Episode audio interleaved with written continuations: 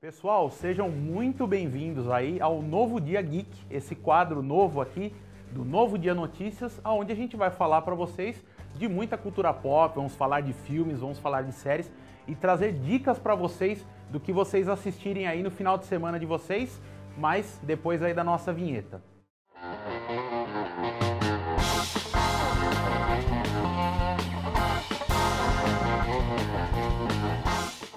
E a gente não poderia deixar de começar aí já o ano aí, foi uma bela surpresa aí que a dona Netflix trouxe pra gente. Já deu aquela antecipada, né, que Cobra Kai a terceira temporada ia chegar aí só no dia 8 de janeiro, ela acabou chegando aí no dia 1 de janeiro. Eu acho que é a primeira grande temporada de série que chega na Netflix. E olha só, a temporada de Cobra Kai que chegou na Netflix já chegou com uma aprovação altíssima naquele site lá, o Rotten Tomatoes, que eles fazem ali, é um agregador de críticas, ou seja, existe a crítica especializada e existe a opinião do público, e as pessoas votam ali, dão a sua nota ali para as produções audiovisuais que elas estão assistindo, e Cobra Kai está com 96% de aprovação no Rotten Tomatoes, ou seja, está fazendo bastante sucesso, está agradando bastante o público, e eu vou explicar um pouquinho para você que ainda não assistiu, ainda não se ligou do que se trata, eu vou falar para você do que se trata essa série. Cobra Kai, para quem não sabe, é uma série que foi produzida pela Sony Pictures, ou seja, a Sony Pictures que é a detentora dos direitos de Karate Kid, ou seja, é uma continuação de Karate Kid, um pouco tardia até, a gente pensava assim no início. A Sony Pictures então fez uma parceria com o YouTube Red, ou seja, que é aquele serviço pago do YouTube, né? Eles começaram a investir em produções cinematográficas, produções de série, e eles investiram em Karate Kid que conta a história, mostra ali os personagens 34 anos depois, que a primeira temporada é de 2018, ou seja, então é, mostra como destoou muito, né, passado todos os anos ali dos filmes originais, o Johnny Lawrence, que é o grande protagonista da série, né, divide bastante tela ali com com o personagem ali, o Daniel LaRusso, né, que é interpretado pelo Ralph Macchio, isso é muito interessante, assim como o Johnny Lawrence, também é um papel que vem sendo reprisado pelo William Zabka aí, que deu vida para esse personagem lá nos anos 80. Então mostra como a vida deles se distanciou ao longo desses 34 anos que se passou desde o do Karate Kid original e mostra ali que 34 anos depois a vida do Johnny, as coisas não deram muito certo, é, o cara teve um filho, se divorciou, enfim, enquanto a vida do Daniel Larrosso decolou, ele tem uma família bacana, ele é dono de uma concessionária automobilística, e eles voltam a se encontrar depois de todo esse tempo, somado a isso, vizinho do Johnny Lawrence, o Miguel, né, o, o, o garoto ali que é vizinho dele, sofre bullying na escola e tal, ele fica com um pouco de pena do garoto, decide ensinar karatê para o Miguel, o que reacende ele a vontade dele de voltar com o antigo dojo, que é o Cobra Kai, e isso também reacende a antiga rivalidade que ele tinha com o Daniel LaRusso. É uma série muito divertida, absolutamente espetacular. A gente já pôde conferir, assistimos as três temporadas. É muito bacana, tem muita ação, é muito divertida, como eu falei, e a gente deixa essa recomendação para vocês não deixarem de acompanhar Cobra Kai, que está disponível as três temporadas no serviço de streaming da Netflix, que a Netflix, depois da segunda temporada, adquiriu os direitos de exibição, ou seja, essa série não está mais no YouTube e você na Netflix consegue conferir essas três temporadas estão lá disponíveis para você. E se tem aí uma outra série que está arrebatando o público, trazendo uma legião de fãs aí para esse universo de Star Wars, é o Mandaloriano, essa série original do streaming Disney Plus se passa aí no universo, né, de Star Wars que chegou aí, disponibilizou a sua segunda temporada. Esse serviço demorou um pouco, né? Demorou um ano para chegar no Brasil. Ou seja, a primeira temporada dessa série saiu no ano passado lá fora e agora chegou, né? O Disney Plus chegou no Brasil. Então já tem as duas temporadas de Mandaloriano disponíveis para vocês assistirem e eu vou falar um pouco para vocês o que se trata para quem ainda não deu essa chance de assistir e conhecer esse seriado. O Mandaloriano, que é esse personagem o protagonista, né? da série. Ele é de uma classe de guerreiros dentro do universo de Star Wars, como o próprio nome diz, os Mandalorianos, né? Que eles usam esse capacete, eles não mostram o rosto para ninguém. E essa série ela começa mais ou menos aproximadamente uns oito anos depois que terminou a trilogia clássica de Star Wars, ou seja, depois daquele último e terceiro filme,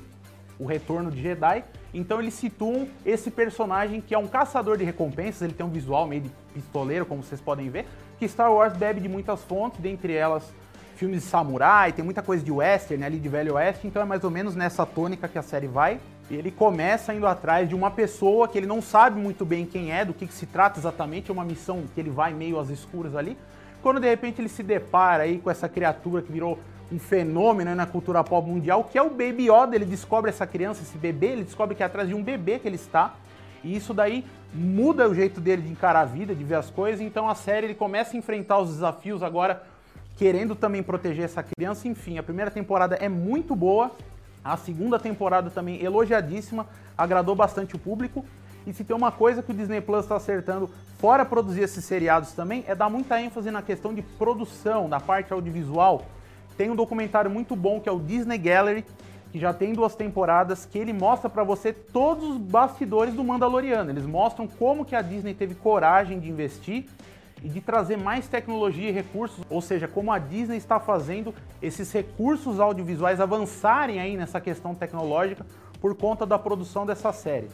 Recomendadíssimo, fica a dica para você. E a gente bem sabe como está um pouco complicado essa questão de retomada do cinema, está tendo toda essa questão do distanciamento social, afinal a gente ainda está numa pandemia, mas usando aí de uma estratégia um tanto quanto arriscada, a Warner Bros. decidiu lançar Mulher Maravilha 1984. Lá fora nos Estados Unidos chegou tanto nos cinemas, no dia 25 de dezembro, ou seja, bem no dia do Natal, e também chegou no dia 25 de dezembro no HBO Max, que é o serviço de streaming da Warner Bros, que ainda não veio para o Brasil, talvez venha esse ano. E olha só, estreou nos cinemas aqui no Brasil dia 17 de dezembro, ou seja, uma semana antes dos Estados Unidos, Mulher Maravilha 1984, que anda dividindo muitas opiniões aí, tá um, tá um debate interessante até de muita gente que gostou e muita gente que não gostou do filme também.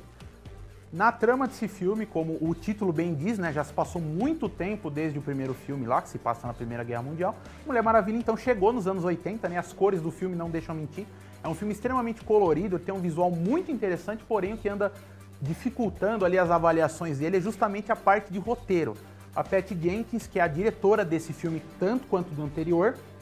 no primeiro filme ficou encarregado somente da direção do filme, enquanto nesse filme ela também assina o roteiro junto com o Geoff Jones, que é um roteirista de quadrinhos da DC Comics. Só que por conta dessas questões, dessas críticas, principalmente com relação à história do filme, eu te confesso que eu também assisti, a gente já deu uma conferida, e eu também não gostei muito da história desse filme. Desde 2013,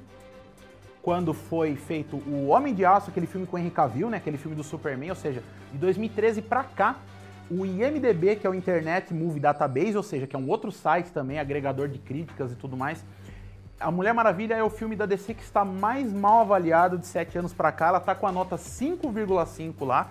Ou seja, como eu falei, tem bastante gente que gostou, tem gente que não gostou. E eu acho que para você que vai conferir o filme, a opinião mais importante deve ser a sua. Então, se você está curioso para assistir, dê essa chance, dá uma conferida, vê o que, que você acha de Mulher Maravilha 1984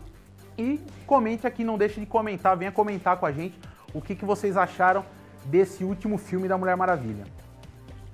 E não poderia deixar de falar aqui, de avisar para vocês que no dia 12 de janeiro, no Disney Plus também, afinal de contas é uma série da Marvel, né? Agora todas essas produções de Star Wars, de, do MCU ali da Marvel, eles estão sob, né, debaixo do, do guarda-chuva da, da, Disney, né? Chega no Disney Plus então, WandaVisão, que é essa série que vai ser, promete bagunçar um pouco a cabeça dos fãs aí, porque a,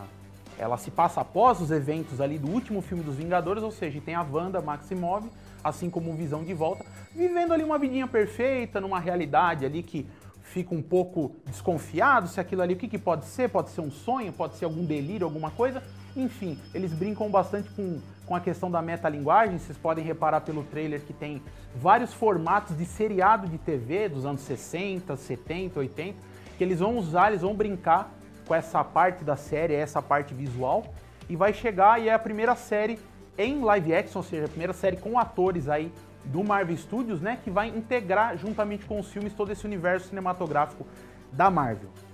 Tanto que eles já avisaram, inclusive, que esse filme já faz uma ponta, ele já faz uma relação com a sequência de Doutor Estranho, ou seja, o filme que ainda vai estrear com o Benedict Cumberbatch voltando aí pro papel aí do, do super-herói. E eles já estão fazendo essa ponte avisando que os eventos de WandaVisão, eles já vão, ou seja, a série de TV já vai influenciar os acontecimentos do cinema, ou seja, é a Marvel continuando a fazer o que ela faz de melhor, esse universo integrado, compartilhado. Você que está afim de assistir essa série, comenta aí, deixa nos comentários aí o que, que você está achando, qual que é a sua expectativa para essa produção da Marvel aí, que vai chegar nos streams.